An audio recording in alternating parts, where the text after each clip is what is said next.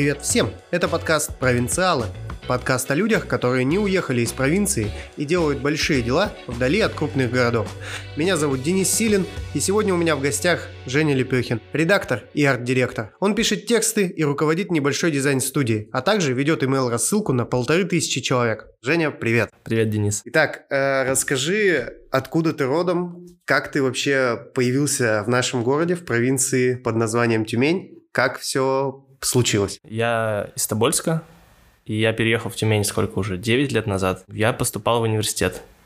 Это была причина переезда. Ну и, соответственно, я понимал, что я перееду, и я хочу остаться в Тюмени, ну, как минимум, на какое-то время и там пожить. А где ты учился? В Тюмгу на международных отношениях. На международных отношениях? Ну, это так называлась кафедра. Она, по-моему, сейчас существует, но я не уверен, что до сих пор так же называется. Прикольно. То есть э, ты же еще, получается, говоришь на английском полностью? На английском и, ну, неплохо изъясняюсь на испанском. На испанском? Ну-ка скажи что-нибудь. Hola, amigos, ¿cómo estáis? Будем надеяться, что нас э, слушает кто-то из Испании, потому что я вообще ни черта не понял. И э, давай сразу э, поболтаем вот о чем. В целом, что хорошего жить в маленьком провинциальном городе? Ну, я бы, наверное, не назвал Тюмень все-таки маленьким городом, ну, для меня. А, ну, да, довольно большой город уже, ну, как бы сравнивать, например, с Тобольском. Это большой город. И ну, для тех, кто, может быть, из других регионов, Тобольск это 100 тысяч человек, и Тюмень это уже 800 тысяч человек, я думаю, примерно. Но это еще не миллион. Еще не миллион, да. Ну, ну мне кажется, что... э, Вот это, кстати, да, в, что мне нравится в Тюмени, это то, что она не сильно большая, еще и не сильно маленькая. Это что-то посередине, и это идеальный вариант. Это, это не такой город, как условный там Петербург, где он довольно все-таки большой, 5 миллионов, хотя тоже кажется провинциальным по сравнению с Москвой. Вот. А, и плюсы, ты говоришь, почему мне нравится здесь жить? Ну вот первая это причина, то, что он идеального размера, то есть здесь можно все пешком обойти практически, ну, центр точно. За там 30-40 минут я могу в любую точку центра дойти без проблем. То есть мне даже не нужен автобус в центре или там машина вообще, я не понимаю, зачем она здесь нужна. Второе, наверное, это то, что ну, здесь просто классно. Здесь мне нравится, как э, сам город устроен, что-то в нем есть, не знаю, вот его энергия какая-то. Это сложно объяснить. Э, может быть, э, люди в том числе. Но мне нравятся люди здесь, они интересные. А был план какой-то? Ну, то есть ты типа думал, что Тюмень это промежуточный этап или это уже конечная точка? Ну, в какой-то момент я думал, что это промежуточный этап. А, то есть план был свалить? Ну, не было плана прям свалить. То есть э, были какие-то далеко идущие амбиции, но это было вроде, ну, в формате больше, ну, вот там, я бы хотел куда-то там, я бы хотел быть похож на какого-то там э, бизнесмена, условно, да, там, или дядьку какого-нибудь крутого. Ну, то есть это какой-то просто некий вот образ, который я не мог даже там сформировать, что это не конкретный человек, там, условный Гандапас или кто-то, нет, просто типа, я хотел бы быть там лучше, чем я есть сейчас. Такая всегда была установка. Но потом я просто в какой-то момент понял, что для этого не обязательно, в принципе, ты переезжать куда-то. Можно быть, ну, можно расти на, и оставаясь в этом городе. Ну, то есть, э, в целом, получилось так, ты приехал из еще более маленького города, который да. сейчас стал промышленным внезапно. Внезапно. Кто не в курсе, в Тобольске появился огромный завод, я не знаю, как это называется. Ну, полимер его называют. Да. Ну, Сибур, короче, туда зашел, и там теперь добрая часть э, города работает на огромном производстве полимер чего-то там, изделий. И типа это чуть ли не градообразующее предприятие теперь Ну, крупнейшее в мире вообще по переработке полимеров. Ну, ты просто там, представляешь, там работает около по 30 тысяч человек. Ну, то есть, это, то есть туда приезжают со всей России на вахту люди, еще что-то. Ну, то есть там просто целый... Я когда ездил туда, короче, у меня был случай в том, позапрошлом году или в прошлом, не помню. Я помогал ребятам проводить э, игру на английском для сотрудников Сибура. То есть я там как преподаватель был просто. И мы проезжали этот городок вахтовый, где живут люди. Это просто огромная площадь с вагончиками, где, ну, или, ну, то есть какими-то построенными, где живут рабочие просто, при, которые приехали на вахту конкретно. Прикольно. А потом сидишь и думаешь, типа, как так, если бы когда-то один купец не дал на лапу одному чиновнику, возможно, Тобольск был бы побольше, а Тюмень был бы поменьше. Да, в свое время могло так быть. Вообще, из Тобольска хотели сделать э, туристическую столицу, но все пошло не так. Хотя потенциал огромный вообще. Ну да, там же есть Абалак, как минимум. А Кремль просто единственный в Сибири вообще, Кремль каменный, это просто, ну, и вот, и вот его никто толком-то не знает особо. Да, кто не был в Тобольске, если поедете, там есть хостел в тюрьме в Кремле. Прямо э, можно остаться на ночь и спать в комнатах, которые раньше были э, камерами. Но они, конечно, уже там более-менее бытовые, но в целом ощущение так себе. Я там одну ночь провел, и мне не понравилось.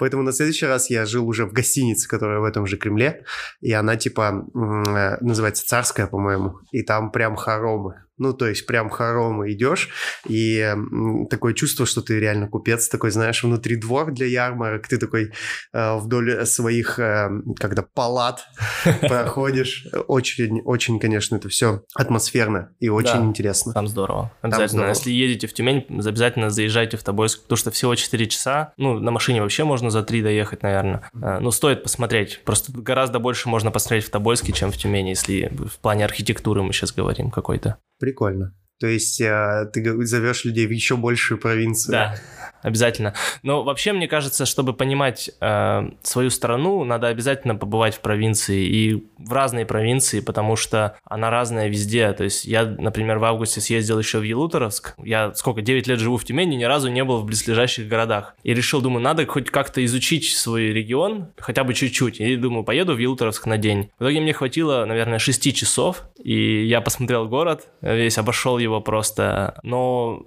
было интересно наблюдать, например, что наличники в Тюмени у деревянных старых домов отличаются от наличников Филдовске. Совершенно разная резьба, совершенно разные узоры, а расстояние всего 80 километров. То есть уже другое все. То есть буквально отъехал немножко и уже Да. совсем другая страна. Час езды, да, ты попадаешь все равно в другой немножко мир. Э, Другие люди совершенно по-другому одеты, другое мышление. Я там послушал пару разговоров каких-то работяг, которые говорили про то, что вот там вот Ленин лежит, вот я ездил в Москву, там ходил в мавзолей. И ты понимаешь, что для них это как бы событие, сходить в мавзолей. То есть, и- а для тебя в Тюмени ты думаешь, ну и хуй с ним, с мавзолеем, блин, типа, что, что такого? А вот кому-то это событие в жизни, то есть, э, и ты, ну, ты понимаешь, что это тоже люди, которые с тобой в одной стране живут. И ты становишься как раз, если мы говорим про вот эту толерантность, о которой сейчас все болтают, вот она, мне кажется, в этом больше заключается, в умении понять другого человека и почувствовать, что для него э, какие-то вещи, которые для тебя, может быть, неважные, для него они имеют вес. Мгм. Мне кажется, вот в этом заключается толерантность, а не в том, что сейчас мы видим там, о чем сейчас говорят, например. Окей, ну и говоря... Сползли мы внезапно. Да. Ну и говоря сразу э, о том, что понять другого человека, все прочее. Э, Женя занимается редактуром, редактурой, и у него небольшая студия дизайна, правильно? Да, все верно. Расскажи, пожалуйста, как вообще так случилось, почему ты этим занялся текстами и потом перешел от этого всего к созданию какого-то дизайна, и почему это все нужно нам сейчас в провинции, на твой взгляд? Ну, я думаю, что нужно, хочу узнать, почему ты, возможно, не так думаешь, возможно, так. Тут два вопроса, получается. Давай на первый отвечу. Почему я стал редактором и почему у меня есть дизайн-студия, как это случилось? Мне кажется, что вот когда все говорят, что вот там надо как-то определиться своей жизнью, что ты хочешь делать, мне кажется, что это херня. Ну, короче, я не определялся сильно, потому что я закончил универ, и я понял, что у меня, мне нужна работа, ну, потому что мне нужно платить за квартиру, там, какие-то еще вещи делать, потом подкопить каких-то денег, наверное, ну, то есть что-то вообще, мне нужен заработок, потому что мне никто его не, ну, у меня нет денег больше. И, естественно, я начал искать работу и попал просто в туристическую компанию, ну, не туристическую, наверное, компанию, ну, наверное, так, это за- Западносибирский центр бронирования в Тюмени, была такая компания, сейчас она называется Атланта Бизнес Travel вроде бы. А, и, собственно, я там работал Господи, кем я работал? Ну, короче, я пришел туда пи- писать тексты для сайта, наполнять просто сайты, как типа контент-менеджер. Ну, там требовалось знание английского, потому что компания работала и с зарубежными какими-то клиентами, туры организовывала, то есть я должен был еще с этим помогать. И там появился такой проект Go to Tumen, он сейчас заморожен. А, собственно, это была попытка сделать как раз туристический портал для, на русском и английском языке, в Тюменский. И я, собственно, тоже как бы внезапно так получилось, что поскольку я как-то... Мне стала интересна тема вот с этой разработкой сайта и всего, я просто очень сильно сконтачился с ребятами, которые сайт делали, и как-то все это менеджерил, там помогал, наполнял сайт. И постепенно... А потом э, узнал, что есть школа SMM. Я захотел, естественно, пойти там поучиться, потому что понял, что мне нужны какие-то знания, я вообще типа ничего в этом не понимаю, я все делал вот, ну, интуитивно, но я быстро учусь. Это как бы у меня есть качество хорошее. И поэтому я пошел, попросил попросил работодателя оплатить мне обучение, я прошел обучение, через три месяца я уволился. Потому что я понял, что э, ну, там совпало так, короче, я, во-первых, купил квартиру, а, то есть я взял ипотеку, и мне нужно было делать там ремонт а рем- делать ремонт по вечерам я жутко не хотел, мне не хватало тупо сил уже вечером что-то делать. Я понял, что мне нужен свободный график, когда я сам распоряжаюсь временем, что я могу там днем поделать ремонт, вечером поработать. В общем, мне, я ушел на фриланс и занимался SMM какое-то время. И, собственно, вот уже в SMM я там понял, что тексты это то, чего меня больше всего торкает. Собственно, поэтому начал заниматься текстами. Тебя торкают тексты? Ну, не, не столько сами тексты, а просто то, что приходит ко мне заказчик, у него есть некая головная боль, он не знает, как рассказать ну, элементарно о своей компании, он не знает, как рассказать о, какой-то, о каком-то своем достижении, он не знает, как рассказать о своем продукте, а я могу ему помочь это сделать. Ну, то есть для него это неразрешаемая какая-то сложная проблема, а для меня это легко. И как бы это кла- классно, потому что всегда каждый раз разный бизнес, разные задачи, и это всегда тебя прет. Потому что когда одинаковое, скучно становится. Ладно, давай для тупых. В чем разница между редактором и копирайтером? Я не понял. Да слушай, мне кажется, что сейчас уже, ну, по большому счету нет разницы для меня лично, потому что я в, в этой профессии, но если для людей, вот, ну, для обывателей объяснить, кто не в теме, а, копирайтер, он все-таки больше пишет сам текст, э, и он отвечает именно непосредственно за какой-то рекламный, возможно, текст, какой-то промо-страницы, то есть, ну, в общем, больше тут связанное с рекламой. Редактор же отвечает за продукт в целом, то есть редактор это такой человек, которому можно прийти э, и сказать, слушай, чувак, у нас вот, короче, надо текст написать, например, нам нужен текст на сайт, а он начинает выяснять у них, он не, не текст бросается писать, а он выясняет, а зачем вам текст, а как, кто его будет читать, а как, как он этот текст вам поможет вам продавать вообще ваш продукт, вообще какая цель у вас, зачем вы этот текст хотите написать. И когда он, докапыв... он докапывается до сути, редактор, и редактор, когда докопался до сути, он, например, может понять, что, слушайте, вам текст не нужен, давайте мы вам лучше сделаем там промо-страницу для этого продукта отдельную, и вы ее будете в рекламу запускать. Или мы сделаем презентацию, которую будете людям рассылать по почте. То есть все же зависит от каждого, ну, у каждого бизнеса свои процессы, и редактор, он смотрит на картинку в целом, а не только что, ну, блин, надо текст написать, давайте я вам напишу, конечно, 5000 рублей, пожалуйста, и я напишу сейчас вам текст, какой угодно. Ну, то есть э, человек же покупает не текст по факту, факту. Он покупает улучшение своего продукта, ну, как бы усиление своего продукта, что ли. То есть текст это не панацея какая-то, что, ну, там есть продающий текст. Нет продающего текста, текст не продает. Люди покупают не потому, что у вас текст на сайте какой-то там э, особенный, а потому что вы им предложили, вы им пообещали что-то, что решает их боль, там, проблему, делает их жизнь лучше. Они за это вам деньги несут, а не за текст ведь. Вот, собственно, редактор, он вот про эти штуки, а не про текст. А про студию? А студия вообще внезапно, случайно тоже получилась. Один, э, тоже я занимался текстами, не, вообще не планировал, там, ну, как-то я чуть увлекался версткой, но это не было такого, что прям я там супер классно верстал сайты. И просто один из клиентов, они к нам обратились именно за текстами для сайта. А потом спросили, а вы, может, можете и сайт сделать? И я подумал, так, ну вот у меня есть знакомый верстальщик, есть дизайнер. В принципе, если мы сейчас все это объединим, можно сделать сайт втроем. В чем, собственно, проблема? Я позвал их, и мы сделали первый сайт. Это получилось неплохо, и он там всем понравился, и мы потом его использовали как референс, и до сих пор многие его как референс э, на него смотрят, им нравится, хотя три года прошло. И потом как-то вот все закрутилось, завертелось, начали потихоньку делать дизайн, хотя вот три года назад я про дизайн знал очень-очень мало, почти ничего не знал. Но ты же уже сказал, да, ты быстро учишься, то есть ты в каком-то большом объеме потребляешь э, контент или ты как-то учишься? Э, ну да, то есть мне какая-то тема становится нужна или важна, да, я просто сажусь и штудирую по ней все, что можно, все, что я нахожу, я впитываю просто, ну, как-то перерабатываю. Это как ты, не знаю, э, как, не знаю, ты бросаешь мясо в мясорубку, а получается фарш, вот какой-то продукт другой. У меня, вот я похож на это, я меня много вкидываю в себя, а потом на выходе получаю уже какие-то, ну, знания, которые оформлены как-то, вот мозг так работает, я ничего не делаю особо для этого. Ну ладно, ну допустим, окей. И как э, поживает сейчас креативная индустрия? Это же все про креативную индустрию, то есть это тексты, дизайны, все прочее. Как она, на твой взгляд, это все поживает у нас э, в маленьком небольшом городе? А сейчас лучше, чем раньше.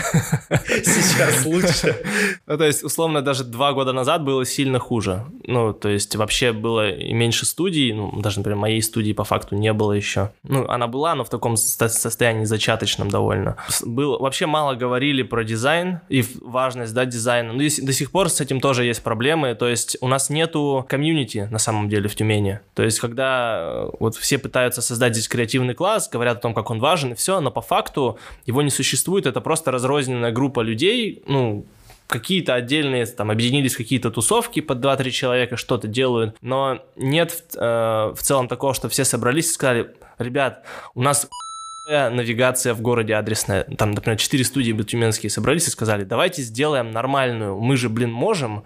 Ну, типа, но этого не происходит, нет диалога в принципе пока что никакого и непонятно как бы, как его начать, потому что когда, ну, были попытки у некоторых ребят, и это все заканчивалось только разговорами, то есть дальше нет движения. И у меня есть чувство, что нужно просто брать и делать самому, потому что, ну, никто, короче, не сделает уже.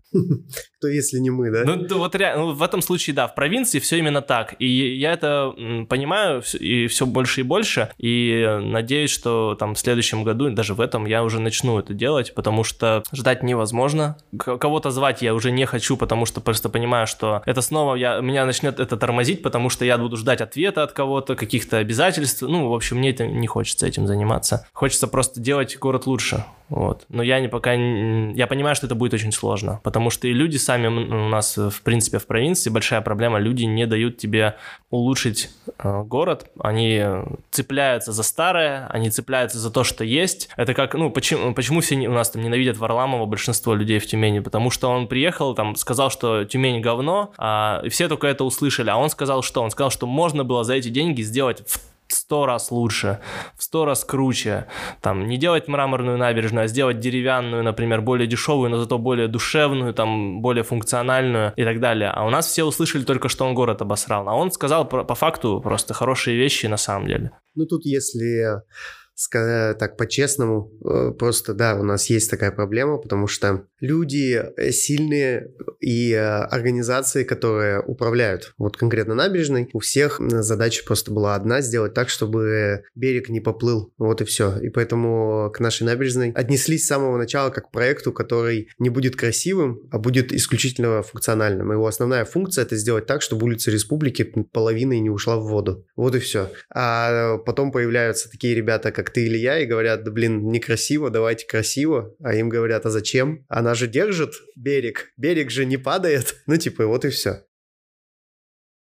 Но даже набережная не самая большая проблема. Там, если говорить про дизайн, в Тюмени нет дизайн-кода, например да, то есть набережная это все-таки уже урбанизм, я, может быть, в этом не так силен, как там Варламов, да, определенно не так силен. А у нас нет дизайн-кода. Если мы посмотрим на город в целом, у нас э, историческая часть довольно маленькая, то есть, ну, она прям сколько, 5 улиц, условно, там каких-то, вот этот квадрат очертить, ну, да, если, может, то есть... Улиц 10, может, Ну, 10, максимум. да, то есть это вот, ну, прям на пальцах двух рук можно посчитать, сколько улиц у нас, где есть прям исторические здания хорошие. И там нет дизайн-кода, то есть там можно делать что угодно с этим зданием, можно какой угодно баннер на него натянуть, там, э, как угодно его покрасить к 9 мая, там, или Дню города, и это будет выглядеть ужасно, и никому нет до этого дела. То есть ты приезжаешь в город, а он разноцветный, он, у него нет какого-то реально вот э, облика. И у города нет логотипа, у города нет э, идентики. У нас есть герб с соболями. Ну, соболя это прекрасно, но... Ну, окей, у нас, у нас появился... Первая подвижка, это у нас появился туристический бренд, где вот Соболь, да, вот это Visit Human, вот эти вот узоры все, это супер, это классно, но дальше ничего не происходит. И самое грустное, что ощущение, что нет запроса ни у людей, ни у властей, как будто бы. То есть э, есть деньги определенно, ты это видишь, что есть деньги в городе, их много, но ты не видишь запроса. А возможно он есть, но просто мы его не чувствуем. Там, ну, в смысле, не как-то не, он не, не пробивается никак. Вот. То есть, ну и журналисты, я не вижу, чтобы они как-то эту тему там раздували, поднимали. То есть нет вот этой, короче... Журналистика вообще отдельная тема. У меня будет целый...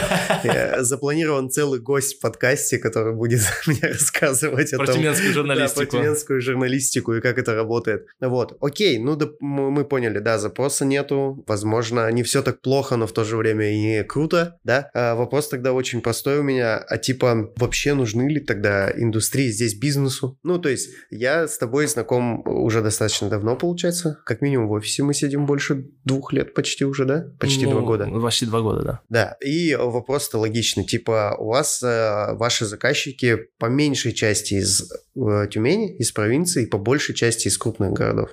Ну да, да. Мы никогда не ориентировались на Тюмень изначально, потому что я понимал, что здесь рынок довольно ограниченный. Ну, он ограничен чем? Он ограничен ресурсами или он ограничен желанием вообще? Он ограничен пониманием людей, э, пониманием ценностей дизайна для бизнеса. То есть здесь люди, э, многие... Когда я начинал три года назад как редактор, здесь люди не понимали, за что, как можно за текст заплатить там больше тысячи рублей. Вообще это было просто странно, типа, что? Вы просите 5000 за текста компании, да, типа, за что? Реально не понимали люди. А сейчас понимают? А сейчас, да, без разговоров отдают бабки мне просто.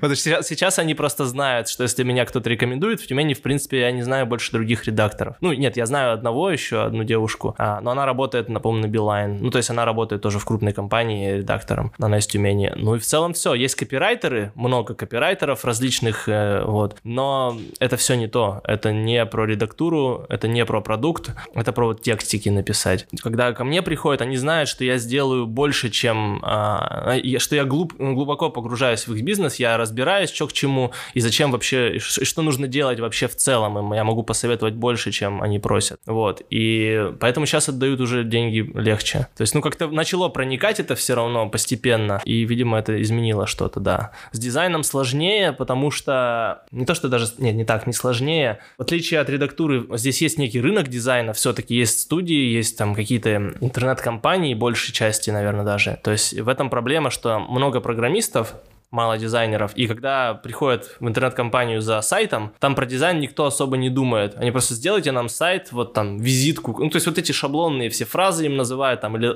какой-нибудь там продающий сайт. Они говорят, окей, это будет стоить там 100 тысяч рублей. Они такие, окей, вот 100 тысяч рублей, им делают какой-то говносайт. А, они такие, ну, вроде нормально, типа, что нам, какая разница, типа, какой у нас там сайт в целом. Вот. А, ну и потом через там, а, а этот сайт надо понимать, что он уже с устаревшим каким-то дизайном, потому что, ну, программист не может в целом сделать какой-то дизайн, э, который сегодня будет решать задачи бизнеса. Он все равно делает дизайн просто, ну, как умеет. То есть он же не обязан знать, э, как, как там верстать ну, нужно. Задача совсем другая. Да, у него, у него задача не про эстетику, а про функцию. Он делает, чтобы работало. Оно работает, не вопрос. Но это не то. Это не то, чтобы упаковать твой продукт красиво, и чтобы он был там вкусно представлен, чтобы там фотки были классные, анимации, иллюстрации, вот это все. То есть это не про это. И в этом сложность э, продавать здесь дизайн, да, то есть в Москве гораздо проще покупать дизайн. У нас есть заказчик из Швейцарии, который понимает, в чем ну, там суть дизайна, да, то есть и это гораздо легче просто. Не нужно объяснять, тебе не нужно убеждать людей. Мы, в принципе, стараемся работать с теми, кого не нужно убеждать. У нас нет такой задачи, мы никому ничего не впариваем, мы просто говорим, вот смотрите, вот наши работы, вот наш подход, если вам это нравится, давайте работать. Если не нравится, ищите других исполнителей, мы не против. То есть у меня нет задачи каждому продать свой дизайн. Угу. А больше каких локальных э, клиентов или извне все-таки? Я думаю, извне больше. Извне больше. Извне больше, да. Типа здесь никому ничего не надо, а оттуда люди идут, потому что что? Потому что дешевле или потому что что? Ну, во-первых, я думаю, да, дешевле. Для москвичей, например, дешевле заказать дизайн из провинции, конечно, если видят, что студия хорошая, там, условно, и уровень достойный, и при этом платить можно в два раза или в три раза меньше иногда, чем условный там какой-нибудь большой студии из Москвы. Но я думаю, даже не только это. Ну, то есть у нас сейчас есть клиент, например, из Самары. А, ну, при том, что это сеть большая, ну, довольно большая сеть э, клиник по психологии и психотерапии, и, соответственно, мы делаем для них сейчас э, дизайн. Они выбрали нас, потому что им понравился наш подход. То есть они прямо сказали, что нам нравится, там, как Евгений пишет, как он мыслит, мы видим, что он живой человек, нам это интересно, нам это приятно видеть в исполнителе, мы хотим с вами попробовать работать. То есть это и, и такие вещи тоже решают. Ну, то есть креативные индустрии у нас э, в городе это скорее они живы, но не для нашего же города. Да. И это картина, которую ты можешь сказать, что это ко всем применимо или только твой опыт такой? Я думаю, что почти ко всем. В большей части, да. Ну, в свое время там была попытка, например, сделать Пермь столицей российского дизайна. Ну, то есть там какой-то мощный был такой порыв. Там даже был музей, по-моему, дизайна. Ну, то есть там было как, какое-то прям движение, а сейчас все стихло, то есть все умерло вообще. Ну, то есть основной запрос все равно э, не выглядит ли это так, что мы становимся большими донорами креативных людей, индустрии, работ, э, техник и всего прочего туда, где просто тупо больше спрос. Ну, типа в большие города, там Москва, Питер, не знаю, Казань, Новосиб. Ну, э, мне кажется, что нет. Ну, то есть понятно, что это просто заработок же все равно. Ну, то есть в какой-то степени это развитие. Это не важно, откуда клиент. Мне кажется, это не, не критично. Я думаю, что в первое нужно задавать вопросы себе. Ну, то есть э, вот мы как дизайн-студия, мы что-то можем изменить здесь у себя на месте? Потому что реально ждать, когда кто-то нам придет, там, государство или люди скажут, сделайте нам логотип города, они никогда этого не скажут. Это вот надо понять просто. И я эту мысль понял, и, собственно, у меня сейчас есть, ну, целый план, что я хочу сделать для Тюмени, Тюмени просто, ну, пошагово. Потому что я понимаю, что никто ко мне, как к Жене Лепехину там, или в мою студию не придет не скажет, Женя, сделай нам классный логотип. Нет, не придут, не, не скажут. Э, это, это еще об этом говорили, говорили ребята из студии Лебедева, что почему они делают логотипы просто так, ну, в свое время, сейчас уже за деньги к, всем, к ним все приходят. А когда-то они начинали делать логотипы для городов просто так, потому что они понимали, что никто не попросит сделать. Э, дизайн реально в России никому не нужен, но при этом ну, есть отдельные люди, компании, которые приходят за ним и понимают его ценность. Их просто меньше, чем в массе э, вообще компаний, но они появляются, они есть. Можно находить клиентов, ну, то есть можно как-то зарабатывать. Ну, то есть это э, про заработок. Это работает более прям как бизнес или это больше такой э, некий фриланс для отдельных людей? Ну, то есть получится ли у тебя и хочется ли тебе сделать из этого компанию, ну там условную студию Лебедева из Тюмени или э, что-то подобное? Не знаю, наверное, не хотел бы я студию Лебедева делать, слишком большая студия, 300 человек. Для меня, наверное, комфортным размером компании было бы человек 20-30. Вот мне кажется, это когда ты каждого знаешь лично, когда ты, у тебя с каждым какие-то отношения, и как-то вот, в общем, это все более такая душевная атмосфера, на мой взгляд. Но я бы хотел, конечно, чтобы это стало бизнесом, да. То есть сейчас, наверное, это еще не бизнес, это больше предпринимательство. То есть я все равно часто делаю многое сам, я за многие процессы там приходится менеджерить. Вот. Хотя в этом году у нас появился менеджер, это уже многое, много меняет. Осталось начать ему платить, да? Это самое сложное вообще всегда в дизайне. Денег не так много, как кажется. Ну как же, а как же логотипы за 100 тысяч, нарисованные нейронными сетями?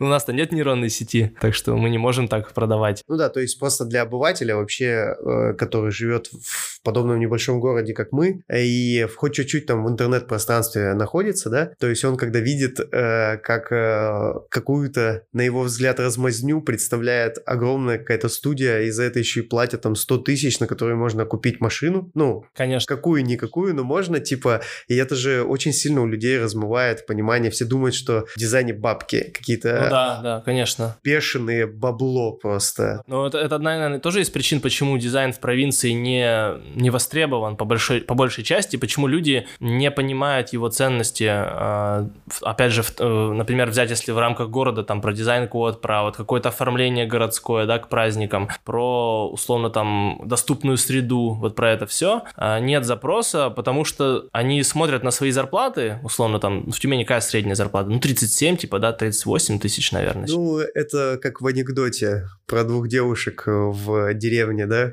где одна дает всем, а вторая никому, но в среднем они обе как бы гулящие, поэтому здесь такая же ситуация. Ну вот да, ну, ну то есть мне, ну окей, 30, наверное, есть средняя. Ну 30, наверное, 30 есть. точно есть, ну типа в целом, плюс-минус все получают около этой суммы, ну, типа, наверное, имеют такой доход, если мы усредним сейчас очень сильно.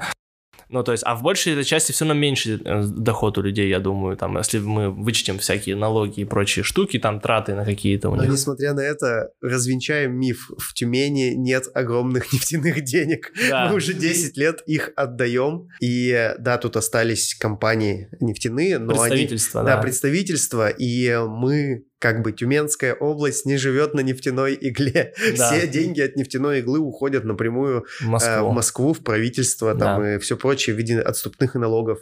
Перестаньте думать, что мы живем э, э, типа на нефти, хотя ну, если погулять по городу, можно найти место, где натурально нашли нефть. Первую. Но это было так давно, там, в конце 40-х, ну, после вот войны уже, там, 50-е, 40-е. 50-х, 50-х, Да. по-моему. Ну, типа, да, нашли, но на этом месте теперь кладбище, come on.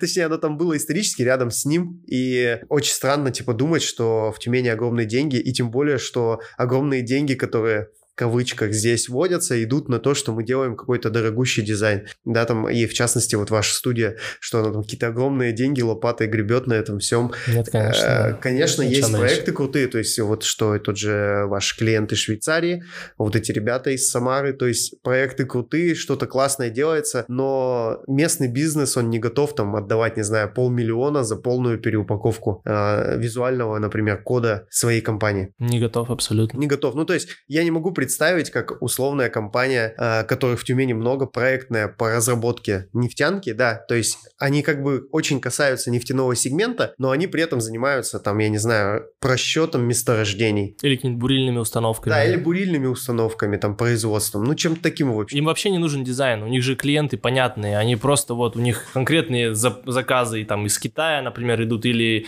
с севера, да, они просто эти запчасти выписывают им деньги переводят. Им какой нахер дизайн, зачем? Как, кстати, вообще опыт работы с иностранным контрагентом? Тебя еще не признали, э, типа, иностранным агентом, там, Да получающим нет, деньги? Нет, нет, Нет? нет, нет, все нормально. Все нормально, пока. Пока все нормально. Я, кстати, не договорил. Смотри, про э, вот э, про дизайн и вот его ценность, да, еще.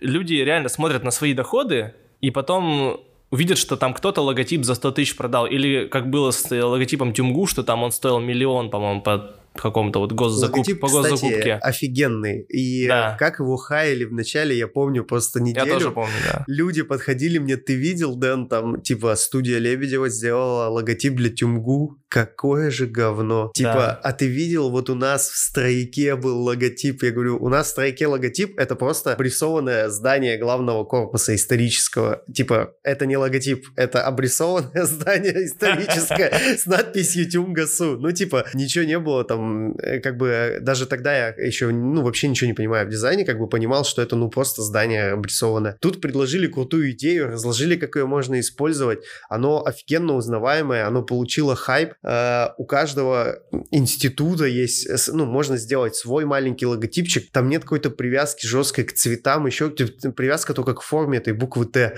И она, блин, офигенная. Раньше была ладья. Ладья. Университет э, ТГУ, Тюменский государственный университет, он гуманитарный, там вообще ладья ни при чем. Там типа, там не учат строить корабли. Это абсолютно гуманитарный университет, где нету вообще технических специальностей. Там э, программисты появились на матфаке типа в прошлом десятилетии. И все, и то программист, ну это даже, ну это не, не техник, не знаю, там Ну не да. бурильщик, как учат в Тюменском э, нефтегазовом бывшем, теперь индустриальном университете. Вот. И причем там вообще была эта ладья, я так, такое чувство было, что просто э, посмотрели на флаг города, типа, о, там же ладья. Ну, это примерно так и было, да, это оттуда взялось, я думаю. Не, ну, вот именно, а потом через год люди просто такие, так, слушайте, а классный логотип, типа, и сейчас он висит на всех зданиях э, университета, и все кайфуют, и вообще везде его всячески используют. То есть э, даже на чеках в Тюмгу, если ты что-то купишь там в столовой, то, соответственно, появляется, ну, там тоже есть э, логотип, его видно. И то есть э, только спустя год-полтора люди увидели, почему это классно, да, то есть, и, конечно, они не, э, для них важнее гораздо, чтобы там, не знаю, медицина была там деш- бесплатная, там, чтобы продукты дешевые были в магазинах доступны, вот такие штуки. А дизайн там, да кому он нужен, типа, вот такая логика, типа, зачем? Пока они не увидят, что это реально работает. Э, Очень сложно в этом плане продавать дизайн, потому что ты продаешь нечто эфемерное, это нельзя пощупать. В этом сложность. Ладно, э, вернусь к вопросу, который задал сначала. Да, давай. Еще раз, все-таки получается так, что невозможно сейчас в таком маленьком городе, как мы, построить бизнес, делая дизайн. Мне кажется, бизнес нет. Ну, то есть это быть, все еще будет какой-то опыт предпринимательства, какой-то фриланс там это может быть, да? Потому что, ну, ты как фрилансер, если ты конкретно хороший специалист в рисовании логотипчиков или в создании э, хороших текстов, да, ты всегда можешь найти где-то, ну, элементарно биржи фриланса есть, Да. можешь э, не через биржи, через какое-то сарафанное радио там попасть. Как, например, э, не знаю, все ли знают, нет, чувак, который монтирует Дудя, живет в Тюмени. Типа, я с ним в футбол играл. Come on. Ну, вообще, это максимально странная фигня. То есть есть э, некое шоу, которое, ну, по факту, на, наверное, вся прогрессивная страна сейчас смотрит, да, все прогрессивные жители э, страны нашей э, смотрят, и типа такие э, а на каком-то выступлении там Юрий э, со сцены говорит, «Э, чувак, который нам все монтирует, он из Тюмени. Чё? Ну, то есть, да, и он же тоже не уезжает, он как бы сидит э, в Тюмени и спокойно все это монтирует, очень, э, типа, интересный опыт. То есть, наверное, в таком формате это все возможно, а вот прям бизнес-бизнес какой-то крепкий, да, чтобы быть уверенным, что у тебя есть работа, и э, ты сможешь там содержать как директор, как э, предприниматель условных 20 человек, наверное, это сложно сейчас. Сейчас сложно, а, но это не, не то чтобы невозможно. Я думаю, что просто к этому не пришли еще пока и люди. То есть не готовы, не готов э, сам город к этому, но его надо к этому готовить, его надо в эту сторону двигать, потому что это все равно неизбежный путь. И, ну, типа можно идти как угодно, но мы все равно к этому придем, что городу нужны дизайнеры, городу нужны там архитекторы, нужны иллюстраторы и многое другое, многие вот эти все люди, потому что они повышают качество жизни. Главная задача дизайна это повысить добавочную ценность продукта и, соответственно, его для потребителя. То есть в, в этом суть. Ну, это не, продукт же может быть не только как ну, там чай в магазине купить или хлеб, это все, что нас окружает, все, что сделал человек, это наш, ну, создано им. Соответственно, мы должны это улучшать как ну, наша задача, как дизайнеров там, и редакторов, и всех вот этих ребят. И просто так город не, ну, не поймет, что это надо делать. Нужно самим просто брать и двигать в эту сторону. Бизнес построить, наверное, не получится, просто потому что рынок очень ограничен, внутренний, вот этот локальный. То есть здесь реально нет столько компаний, у которых был бы запрос на дизайн. Либо получаешь господдержку, да, что-то делаешь, либо пытаешься продать, но кому ты продаешь, они не очень заинтересованы в хорошем Да, качестве. я вот э, в, в этом году начал сам просто писать реально заводам, еще каким-то компаниям, которые мне более-менее интересны здесь в Тюмени, э, с предложением мы можем вам сделать дизайн, можем сделать сайт, там еще что-то. И несколько откликнулись, мы с ними даже пообщались. Там тоже сложно это все, ну, то есть я пишу какому-то маркетологу, а он там, возможно, потом идет, э, несет эту мысль а, там генеральному директору, и они это как-то обсуждают. Генеральный директор там смотрит на бюджет, такой, да знаете, типа, типа, блин, что-то выручка не очень в этом году. Давайте-ка отложим на следующий. То есть это еще так работает. Ну и ни у кого в голове нету, что можно в этом году вложить в дизайн, в упаковку. Ну, например, ну, типа на того. примере э, Ирбитского молокозавода, который два или, или три года назад достаточно резко поменяли упаковку молока. Угу. Я не знаю, ты видел? По-моему, да. Да, да. которая модная стала такая в, с паттерном цветным, да, с да, большими да, буквами. Да. Come on, я теперь хочу его покупать. Ну, то есть раньше это был вот максимально советская пачка йогурта. А сейчас это прикольная пластиковая упаковка с интересным решением визуальным. Она яркая, она привлекает э, внимание на лотке. И я уверен, что у них там продажи выросли сильно. Ну, ну то есть думаю, даже, да, даже с простой позиции ребенок, если с мамой идет, он захочет купить, ну, попросить у мамы, типа, вот такой товар. Я, когда зайду в магазин, там, ну, все люди младше 30 из более-менее э, прогрессивных прогрессивного, опять скажу это слово уже, наверное, это сквозь, ниточка сквозь подкаст, прогрессивное население России. Типа, ну, реально захотят купить йогурт, который выглядит приятно, а не, не знаю, йогурт простоквашино, который, конечно, очень вкусный, но вот эта пластиковая бутылка, которая отсылает нас к кефиру из Советского Союза, знаешь, который к дверям подвозили или на молококухне раздавали. Вот э, без этого вот. Типа модная, приятная штука, тем более, что логика-то очень простая. Ты делаешь продукт продукт более красивым и понятным человеку, человек за него платит.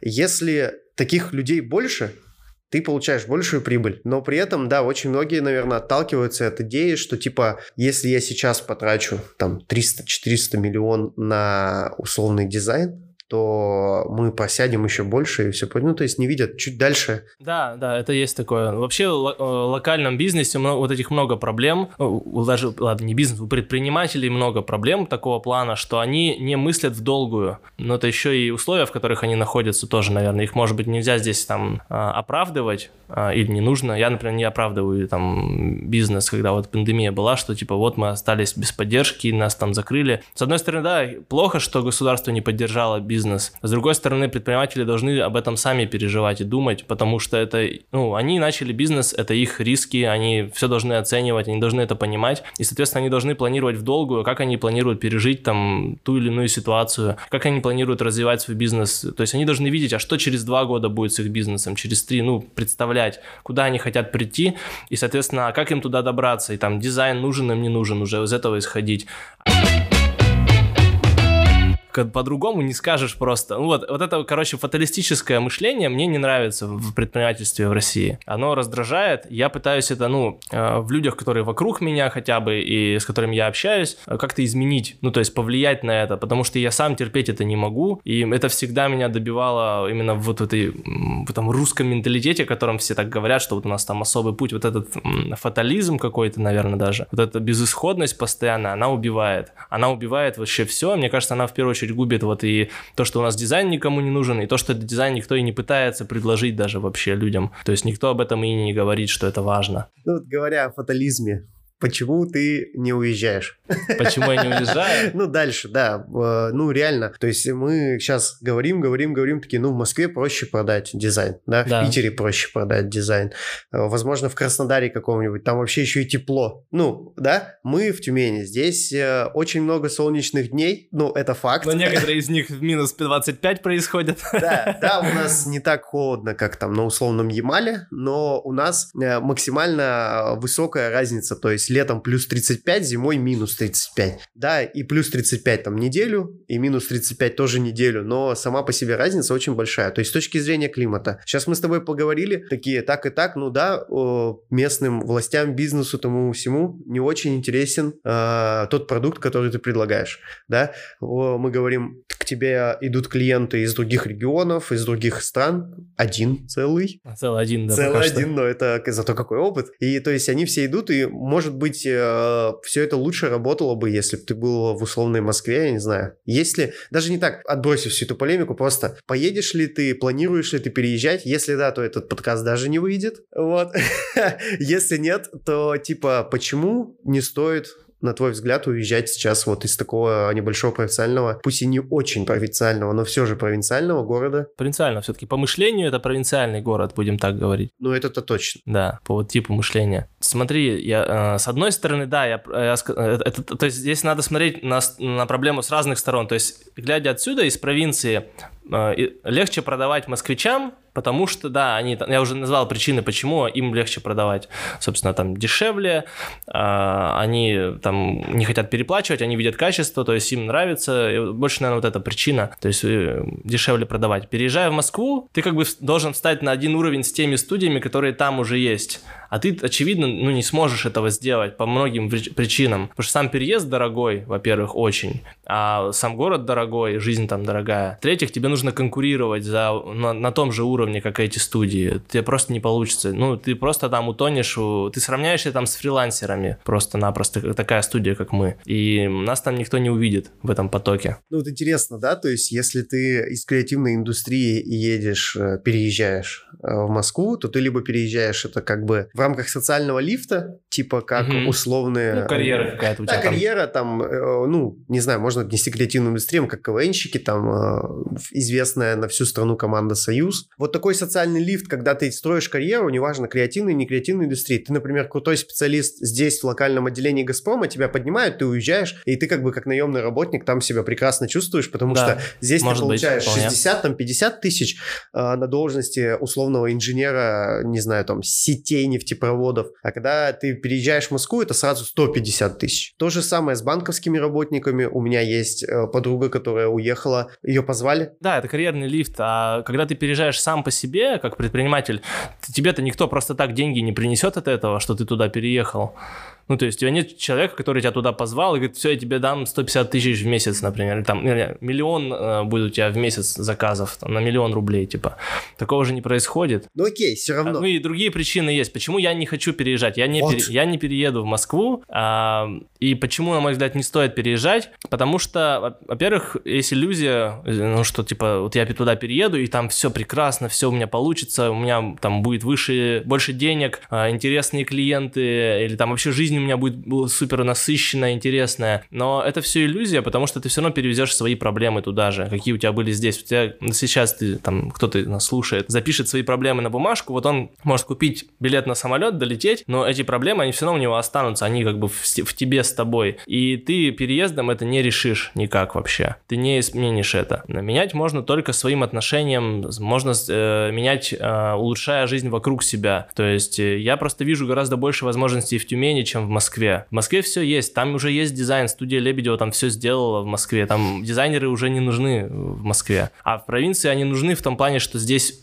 огромное непаханное поле. Ты можешь брать вот любое. Ну, элементарно я вот м- шел недавно там, пошел в магазин в пятерочку и взять эти объявления ужасные про коронавирус, про маски, вот про это все. И ты понимаешь, что элементарно здесь даже не, не могут нормальное объявление написать. Ну, то есть их просто нет нормальных объявлений, и вообще я не встречал в Тюмени, чтобы было по-человечески написано. Не, ну вообще есть э, целый бесплатно сделанный с помощью комитета предпринимателей какой-то, я не помню, как он называется, типа совет предпринимателей с мэром, при мэре, я не помню. Они нарисовали, они даже неплохие. Может, ты видел? Синие и красные такие полоски, типа за безопасный бизнес. Ну, они не, не стыдные, типа. Я их нигде не видел вообще. Ну... Ни в одном месте. Ты просто живешь на обороне, а работаешь в центре и нигде не ну, бываешь. Почему? Я бываю где-то, но, блин, я не видел их нигде вообще. Ну, это типа за ответственный бизнес. То есть там идея была в том, что а, в Гардене они, кстати, есть. Ты там каждый день. Это кофейня Я их ни разу не видел. То есть либо они так сделаны, что я мимо них прохожу и не замечаю, это тоже значит, они плохо сделаны, что я мимо прошел и не заметил даже. То есть, ну, это вообще, не, ладно, не только про это, э, не про объявление даже, ладно. Много возможностей. Вот я их сегодня уже перечислил. Нет навигации, нет дизайн-кода, там плохая урбанистика в целом, доступная среда. И то есть, э, и, и куда, в принципе, не посмотри, ты все можно делать, улучшать. В Москве ты приедешь, там нечего улучшать, там уже все круто сделано, это супер город, реально, ну, там все есть. И в этом плане там скучно жить. Мне, например, будет скучно. Ладно, давай э, переведем все в шутку и скажем так. Уважаемый Александр Викторович Мор, губернатор Тюменской области, если до вас дойдет это сообщение, пожалуйста, обратитесь в студию Евгения Лепехина, чтобы сделать столицу региона лучше. Если Александр Викторович этого не услышит, окей, хочу обратиться к мэру нашего города. Я точно помню его фамилию, помню имя, но не помню отчество. Я точно знаю, что он Руслан, если не ошибаюсь. Александрович Кухарук. Могу ошибаться. Мне стыдно, но я правда не помню. Я, я тоже не помню отчество И не мэра. буду сейчас гуглить. Да, э, Руслан, ну, вы отличный мужик, я точно знаю. Вы катаетесь на велосипеде и очень э, свободно разговариваете с молодежью. Вы гуляете по набережной без охраны. Сделайте айдентику, пожалуйста, для города. Дизайн-код нужен. Нам надоели баннера. Это крик просто от сердца. Да, не, кстати, на самом деле у меня есть идея написать э, мэру как раз-таки несколько писем, но прежде чем писать, я хочу какую-то собрать информацию, чтобы показать, э, ну, не с пустыми руками, а просто приходить, что смотрите, смотрите, у нас проблемы. Ну, не ныть как бы, а пойти с, с позиции, смотрите, вот у нас вот так и так, а можно сделать вот так. И это лучше потому-то, потому-то. Э, хочется какой-то диалог э, с э, властью иметь, ну, чтобы был какой-то диалог. Его сейчас нет между администрацией и обществом, в принципе. Хочется его как-то начать, вот. Потому что я понимаю, что друг без друга невозможно. Они без нас не могут, и мы без них не сможем все равно. Это надо понимать. Ну да. Ну да. Невозможно просто взять и сделать сейчас, пойти там стены красить на улице. Ну хорошо. Ну действительно невозможно, потому что перекрасят обратно ЖКХ в серый цвет. Ну вот да. В очень неприятный оттенок серого. Окей, давай вернемся в реальность. Давай. У тебя же есть рассылка email. Да, есть. Ты ее уже, я так понимаю, года два ведешь. Три. Три года уже. То есть э, это прям уже давно. Да, ну, получается, в следующем году в июне будет 4 года. То есть она, э, вообще сейчас email рассылки. Э, интересно твое мнение, то есть у тебя довольно, да, получается, давно есть некий инструмент общения с какой-то аудиторией. То есть какой-то список людей подписывает свой email тебе, да? Да. И получает там раз в месяц, иногда почаще, иногда раз в две недели какие-то сообщения, длиннющие лонгриды, которые, ну, потому что рассылка это типа не в чатике там или в канале написать «Всем привет, как дела?» Это прям, ну, всегда какая-то работа большая. И мне интересно, э, они что, живы реально? ну, типа, email рассылки, потому что в глазах обывателя вроде меня, то есть я email читаю только когда мне приходит от Инстаграма, вы вошли на новом устройстве. Ну, или там исключительно рабочие какие-то вещи, когда типа, давайте хранить переписку на имейле, потому что вдруг что-то не так, мы можем обратиться к истории. Как будто к истории в мессенджере мы обратиться не можем. Они живы, да, и еще как. А, условно, есть рассылка Вани Сурвилла, собственно, ну, тоже мой друг, э, журналист, и у него по-моему, там 60 тысяч подписчиков. Может, сейчас уже и больше даже, слушай, я не знаю. Но это вообще, по-моему, самая крупная авторская рассылка в России. Есть и другие авторские рассылки побольше, поменьше, там на 5-6 тысяч человек. Вот у меня довольно скромная, на полторы тысячи человек. Вот. Просто такой один из способов коммуникации. Это как э, в свое время тоже подкасты, все думали, что какие-то подкасты, что кто-то будет слушать запись, как два человека разговаривают, типа, это же бред вообще, типа, зачем? Но вот прошло там несколько лет, и теперь все слушают подкасты, ну, кроме меня. Я на них хожу.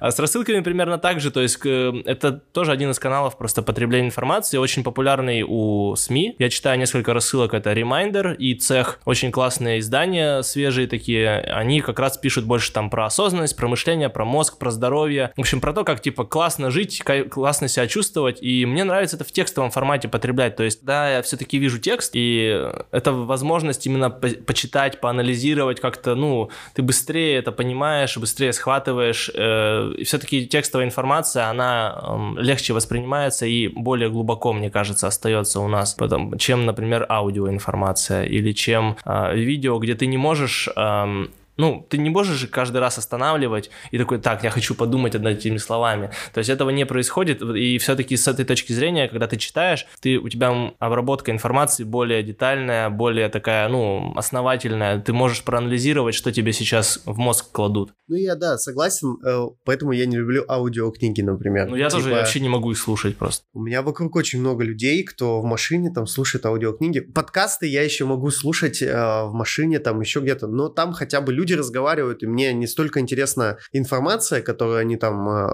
умную информацию какую-то донесут, сколько вообще послушать, как звучит в разговоре человек, который мне интересен, там, или гость, который мне нравится. Вот так. Или сам интервьюер, как он вообще работает. А типа аудиокниги э, вообще я не могу понять, потому что ну ты же ничего не можешь представить. Типа, тебе сразу дают помимо текста еще и вводную, как этот э, персонаж или вообще, ну, и рассказчик звучит. я потому что как-то раз наткнулся на аудиокнигу «Спектр» Лукьяненко, и голос, который был там, он вообще не совпал с тем, который был в моей голове. Ну, вообще, ни интонацией, ни голосом там в целом. Ну, может быть, если совсем ты не любишь читать, может и заходит. Но в целом, мeh, ну, это как и с фильмами, в принципе. Я некоторые фильмы пожалел, что я их посмотрел в итоге после того, как прочитал книгу, потому что тоже у меня была своя картинка в голове, а фильм режиссер он мне дал какую-то другую уже, и она тоже не совпадает. И то есть, э, или это бывает еще, знаешь, с песнями, ты слушаешь музыку, классный трек, а потом смотришь клип, думаешь, блядь, что за дерьмо? Ну, типа, зачем я это посмотрел сейчас? У меня было вообще другое в голове. И в этом плане, мне кажется, важно сейчас учиться держать свой мозг в чистоте от... Э, ну, то есть, найти то, что тебе в кайф, то, что, тот формат потребления, который тебе заходит, кому-то аудиокниги может наоборот классно, вот, и в этом формате и существовать, то есть кому-то нравится читать рассылки, я люблю и читать, и писать, это удобный формат, там можно много рассказать, много тем и спектров охватить, потому что в Телеграм-канале ты все равно этого не сделаешь. Ну, то есть это некий социальный контакт, если у тебя, ты как э, потребитель контента подписываешься на email подпи- рассылку, да. да, то ты как бы, э, ну, подтверждаешь, что я готов читать длинный текст, лонгрид да, какой-то, да где будет куча буквок, мало картинок, и это будет э, в формате именно большого, даже не рассказа и не интервью, это как бы огромная статья, где все в кучу собрано. Может да? быть, да. У меня просто несколько разделов, там несколько тем есть, которые я освещаю. А последнее письмо вообще у меня вышло в формате дневника за август, потому что слишком было много событий всего, и я решил, надо как-то, ну, то есть я, не, я месяц вообще ничего не писал, и думаю, ну, надо написать про август, наверное, много всего случилось, рассказать об этом. Я поделился и получил довольно много откликов, там человек 6-7, наверное, написали, что спасибо за искренность, там очень здорово. Прикольно. Ну, естественно, ссылку на подписку мы оставим в описании. То есть вдруг э, с нашего самого популярного, э, в, как минимум на улице водопроводной в Тюмени подкаста придет оттуда хоть кто-нибудь и как минимум, ну, познакомиться, потому что реально, я почему спросил, потому что, ну, я когда чу- людям, э, чувакам каким-то рядом говорю, у меня есть э, друг, который ведет э, email рассылку, они такие, зачем? Типа, чё? Потому что у всех, да, email рассылка это когда тебе Сбербанк пишет, что у нас новый кредит, или э, когда ты покупаешь телефон, оставляешь там контактные данные, а тебе связной там или любой другой магазин потом через неделю там пишет, типа, вам понравилось обслуживание? Или там интернет-магазина, ну, понимаешь, вот в таком э, ключе. Никто не воспринимает email рассылки, по крайней мере, в моем ближайшем окружении, как э, что-то, что можно читать, как, э, там, не знаю, как стену в соцсетях, как э, пост какой-то в новостном каком-то паблике или еще где-то. Ну, то есть как какой-то большой труд. Там я не говорю про журналистский труд там уровня СМИ, а именно какой-то э, опыт человеческий, который можно большим текстам передать. Слушай, еще про email рассылки сейчас ты заговорил. Э, есть еще два, мне кажется, таких важных момента. Первый это то, что ты знакомишься с людьми, классными с разных, э, в общем, стран. Мне, меня читают из Германии, по-моему, из Израиля даже люди. Ну, то есть это вообще не ограничивается именно вот, то есть это просто именно русскоязычные тебя читают, могут где угодно жить. Это первый кайф. Э, с Телеграмом тоже так же, но э, с Телеграмом другая проблема. В Телеграме нет такого отклика. Email рассылки для меня что, э, какую ценность еще имеют? Ты получаешь осмысленный отклик от людей. То есть мне реально иногда пишут прям письмо в ответ какое-то. Иногда с негативом бывает, когда там что-то делаю, там и кому-то не нравится, что я написал, там какие-то мои мысли, то есть со мной спорят. Но это всегда конструктивно, это какой-то диалог получается. Никогда в Инстаграме этого не получится. Никогда этого не получится в Телеге, где вот эти комментарии костыльные. То есть это все равно будет какой-то очень короткий коммент, то есть меньшая вот эта отдача происходит. Ну, то есть тут должно как-то тебе настолько должно либо накипеть, либо на понравиться, чтобы ты аж ответное письмо отправил. Да. Ну, то есть написать комментарий сильно проще, чем отправить письмо в ответ. Да, а тут прикинь, то есть ты получаешь, реально человек заморочился, он сел и тебе что-то написал в ответ. Это же супер, это же мощно вообще. То есть ты такого в другом формате не получишь никогда. Тебе никто не напишет вот такой комментарий. Ну, типа, это вообще маловероятно, что кто-то с телефона будет вот это сидеть и писать. Он максимум, ну, лайк поставит. Ну, не понравится, он просто пролистнет дальше. Все. С рассылкой это не получится. Ты прям открываешь письмо и ты читаешь. И это совсем другой формат. Это как, ну, есть такая штука, я не люблю это, конечно, все эти модные слова, ну, типа slow living, типа вот эта медленная жизнь, типа, вот она, наверное, сейчас про это больше. То есть ты спокойно прям, я люблю прям вот сел утром, например, там открыл эту рассылку какую-то Reminder а и прям прочитал там что-то полезное про здоровье, там про сон, там про питание, какие-то такие штуки, что-то для себя почерпнул, все, и там пошел работать. То есть такой настройка на день. И иногда люди пишут, блин, слушай, твое письмо там сделало мне день, типа так настроение там поднялось, типа классно, спасибо тебе. И ты думаешь, блин, просто, вот я просто что-то написал из своей жизни, там о каких-то своих мыслях, а это кому-то понравилось. Это же вообще чума. Типа ты кому-то сделал классный день. Это ты, ты даже не хотел. Но получилось так. И это, мне кажется, вообще самое главное. Прикольно. Ладно, потихонечку будем закругляться. Давай э, так, поскольку у нас нет никаких форматов Блица и ничего, э, но есть один вопрос, который я точно буду задавать всем, кто будет к нам приходить. Ни для кого не секрет, что мы вещаем пока что только из одного города, из города Тюмень. Э, в планах когда-нибудь, я надеюсь, приглашать гостей из других городов, потому что интересно поговорить с провинциалами, которые делают крутые вещи в своих маленьких городах, регионах, поселках, возможно. Вот, поэтому вопрос такой, куда ты э, привел бы человека, который первый раз приехал в твой город? Ну, в принципе, я знаю, куда бы я повел, потому что я уже, когда люди приезжали в гости, я водил. Конечно же, это кофейня «Дисциплина». Кон- конечно же, это магазин «Никто не спит». Книжный магазин «Никто не спит». Э, очень классный. Единственный независимый магазин э, книжный в Тюмени. Грузинская кухня. Обязательно. Бар «Как мы любим». Бургеры лучшие, наверное, в городе. И, конечно, Затюменский парк. Затюменский парк. Да. Эко-парк вообще. Он эко-парк, я рядом с ним прям живу. Это реально лучший парк в Тюмени, я считаю. Отлично. Ладно, и давай, э, есть у тебя сейчас минута времени, может больше, как пойдет. Э, скажи что-нибудь просто от себя, от души, от сердца слушателям, и будем уже на этом закругляться. В последнее время я много думаю о том, э, что важно в жизни, какие-то вещи происходят, которые наталкивают на эти мысли, я больше, все больше прихожу к выводу, что в жизни важно быть счастливым. Счастье для каждого это разная штука, каждый понимает по-своему но мне кажется, важно задавать себе время от времени вопросы, а то ли я делаю, а вообще что я делаю, мне это нравится, нравятся ли мне люди, с которыми меня окружают, а как вообще я сам отношусь вот к тому, что вокруг меня, мне это нравится, то, как сейчас моя жизнь устроена. И мне кажется, вот эти важные вопросы, их нужно задавать время от времени, тогда, ну, короче, быть несчастным уже не получится, потому что ответы на эти вопросы всегда будут честными. Короче, вот это, мне кажется, важно. Счастье — это быть честным с собой тогда ты уже сможешь э, найти тот путь, по которому тебе надо идти. Вот. Вот так, начали за дизайн, закончили за счастье. Окей, где еще кроме рассылки можно почитать что-то связанное с тобой, посмотреть, может, э, полистать? Ну, у меня основных сейчас три канала, то есть Telegram, Telegram-канал, там я часть дублируется того, что попадает в рассылку, но там больше какие-то мои вот мысли мне пришла, я сразу сел, написал пост, выложил, отправил. То есть это что-то быстрое чаще всего. Рассылка, более длинный формат, где я собираю все, что случилось там за две недели, что я прочитал, посмотрел, рекомендую что-то. Вот. И третье это Инстаграм, там я больше какие-то фотки выкладываю личные, какие-то, ну, из жизни. И в сторис я пощу что-то связанное с дизайном, с текстом. То есть, ну, что-то вот иду на ходу, увидел, сфоткал, запостил, рассказал, поделился. Ну да, я думаю, что ссылки на все эти ресурсы оставим в описании. Вот, спасибо большое. Спасибо, Денис. Э, это был, короче, пилотный выпуск. Чуваки. Беспилотный. Беспилотный выпуск, да, это первый э, выпуск подкаста «Провинциалы». Друзья, спасибо вам за то, что прослушали пилотный выпуск подкаста «Провинциалы». Нас можно слушать на всех аудиоплатформах. Apple подкасты, Яндекс Музыка, Google подкасты. Подписывайтесь, оставляйте комментарии. Я буду рад любой обратной связи. Если вам интересно следить за развитием подкаста, добро пожаловать в телеграм-канал, ссылка на который есть в описании. Огромное спасибо всем, благодаря кому этот проект стал возможен. Меня зовут Денис Силин. Пока-пока. Увидимся в следующем эпизоде.